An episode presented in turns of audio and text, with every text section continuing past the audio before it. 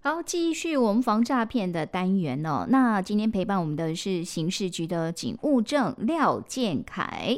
建凯刚刚讲了一个，呃，他有提到了这样一个案例，就是说有一个女生，然后她误以为她那个网友哈是叶门的军医啦哈。坦白讲，这过去这个梗我们是听蛮多的，但是在这个案例里面，因为刚刚建凯最后讲到说。呃，这个对方有要求这位女士呢，说要提供她的私人账户给对方，因为你说那个男的自称军医那一位，说他要还钱给他，对不对？对，他其实就会用这种哦，呃，拜托的语气，然后可能跟他讲说，你这次在借我的话，我一定会还钱给你，然后麻烦他提供一些账户，那或许他后来。的确有一些钱进到这个账户。现在现在的问题就在这里了。就假设说，我我们一般会认为，也有的人说啊，你那个账户给我，我要汇钱给你嘛。是。好、哦，这这是坦白讲哦，这个有时候我们也不知道说这个有什么危险的。可是他更不一样，是说他不但是账户提供给对方，然后的确是开始有几笔钱进入他的户口里面、账户里边，对不对？是。然后他有要求这个女生再转汇给他吗？有。哦，这这才是关键，对不对？是是是。如果说今天我是被动，呃，我我不知道为什么这个钱会来到这里，而且重点是我没有动它，是，然后马上去告知或者通知银行说这个钱是异常的，对，那基本上我到时候有很清楚的理由说我是被陷害的嘛，是，对不对？钱进来你没有去动它，对呀、啊，但是它之所以会被列为警示账户，就是他的确是有去。他再把他收到这个钱再转给男生对方，那我不明白啊，他不是说要还钱给他吗？为什么他账户里收到钱，他又要转汇给他呢？他一定就是边聊天又用一些理由持续，就跟他说我又缺钱了。对对对，可能用一些，所以拜托你，你先还我好了 啊，我以后下次再还你。对，他说，哎、欸，我我上次已经还你多少，但是我可能最近又缺用，哦、对啊，麻烦可不可以再拜托拜托？然后哇，对，然后所以。你的账户里面，可能你提供给，比如说这个自称军医的这个男生一个账户，你可能觉得说他本来是要用来，呃，还还给你钱的，那、嗯啊、你也你也当然觉得好像陆续有一些钱，就是说他的确是有汇很多钱给对方啊，是，所以他当下没有怀疑，他就觉得这是对方还给他的一笔钱。对，没想到这个有可能就是一定是说这个诈骗集团就是把这位小姐的账户，嗯，提供给。别的其他受害者，其他受害者，然后其他受害者也不知道是不是真的账户，就把它汇到这个账户来了。嗯，然后接下来这个军医就会用，还是用一种各种理由去跟这个女士要钱。嗯，所以一来一往，就是这个账户就变成变成人头账户去做使用。当然是说到最后，只要有人去报案，提供这个账户，而且他有确实他汇到这个钱到这个账户里面的话。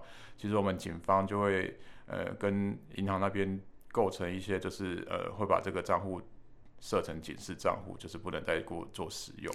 我们觉得哦，像以前呢，我在听刑事局侦查员有警务证在讲说，这种爱情诈骗了不起，就是被骗钱嘛，哦，还有情感和受伤，对不对？现在有一个更麻烦的是，他如果被列为警示账户，他等于是成为共犯的，他有这样嫌疑就对了，哎。其实他这个嫌疑，他可以也也可以去说明说他整个过程啊。可是他的确是有动了那个钱啊，不是吗？是啊，是啊。他这个，这我的意思是说，他要举证的难度会比你完全没有去动这一这一些钱，那个难度是不一样的哦。对，因为其实诈骗集团他需要的东西就是钱，钱要从哪里来？就从账户转出来。嗯，像呃，除了我们刚刚说的，就是会说服民众去注册这种。诶，加加密货币的一个平台的一个账号，然后把钱转到用一一一般我们认定的一些，比如说新台币啊、美金去转成呃加密货币、虚拟货币去汇钱以外，他们其实很需要的东西就是这个账户，人头账户。对，哈，所谓人头账户就是说，他呃提供一个呃账户来讲，可以让其他被害人去汇钱到这个的。这个账户里面，然后他就想办法再把钱转出去。嗯。我觉得比较可怕的是，以往我们的故事 ending 都是，比如说这个受害者到最后没有钱了，他跟对方说我没有钱了，对方就再也联络不上了，对不对？是是是，都消失。这以前的 ending 是这样，可是现在不是。好，他一定跟他说我没有钱可以再借给你了。哦，没关系，我会把钱还给你。他真的 说有把钱汇进来，哇，这是另外一场噩梦的开始。可是那不是他的钱，是另外被害人的钱。OK，这个这个真的真的要非常非常提高警觉哦，这个是很多重的伤害哎。是哦。所以，像他到最后，他是在什么时候才醒过来呢？他是发现说，这是他要去，他就是一直到被说，那拍谁，你的账户已经变成警示账户了。是是是，他那时候才知道他被骗了，这样。没错。然后他发现说，这段期间他真心真意的付出，然后最后不管就是刚刚主持人说的钱被骗，就算了。也不是算了，就是说钱被骗以外，不是，那就是一个我们觉得说这是一层伤害嘛。当然钱也很重要啦，还有我的感情也很重要。好像问题是还有第三层，连账户都被骗了。对呀、啊，那个然后还把你扯上这样很麻烦的事情哈。对啊，如果你钱钱给会给诈骗集团那个整个案件结束以后，你还要处理你那个。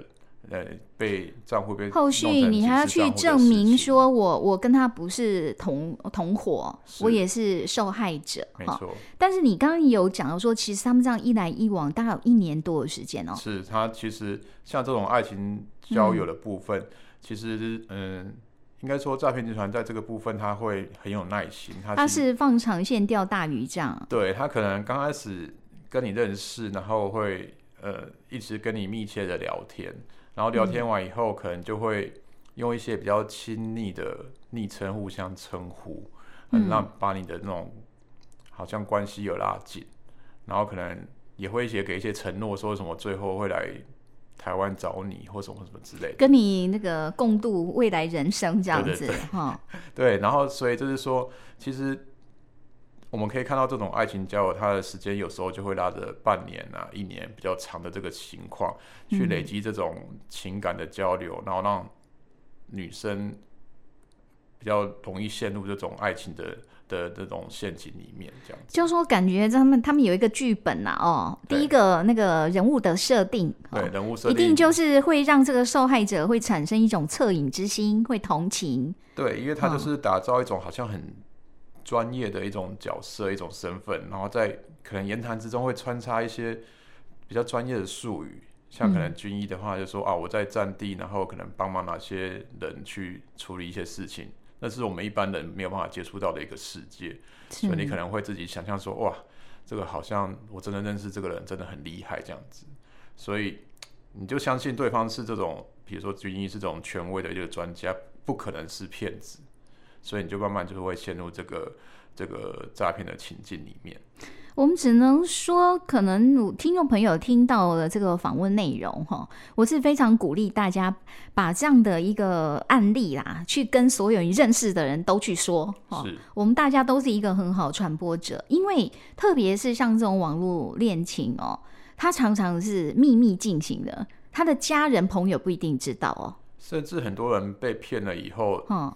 可能不敢报案，或者是他觉得报案的时候很丢脸。嗯，对，所以其实呃，我们就是还是鼓励听众朋友，如果你刚好听到这个宣导，然后刚好有这个情况的话，其实都要勇敢去报案，这样子我们警方才能收集更多一些证据去。查缉这些幕后的诈骗集团。嗯，还有就是他们真的有一些非常清楚的模式了哈。是。那个对方一定是远在天边的哈。对。然后他一定让你觉得哇，你好想疼惜他哦，他好可怜哦，我好想帮他哦哈。对。然后呢，这个聊不管是聊多久，开始就跟你说我需要钱。我告诉你，听到这一句话，你马上就转头了啦哈。对。真的听到这句话就掉。提到要钱的话，其实几乎就是要。那就是一句诈骗的 slogan 了，是是是。真的哈，所以拜托我们听到的听众朋友，把这样的一个案例告诉你认识的人哈，我们尽量哦，就是帮助大家看能不能功力会好一点，不要被骗。好，我们今天单元进行到这也，非常谢谢建凯的提醒，谢谢，谢谢主持人，谢谢各位听众朋友。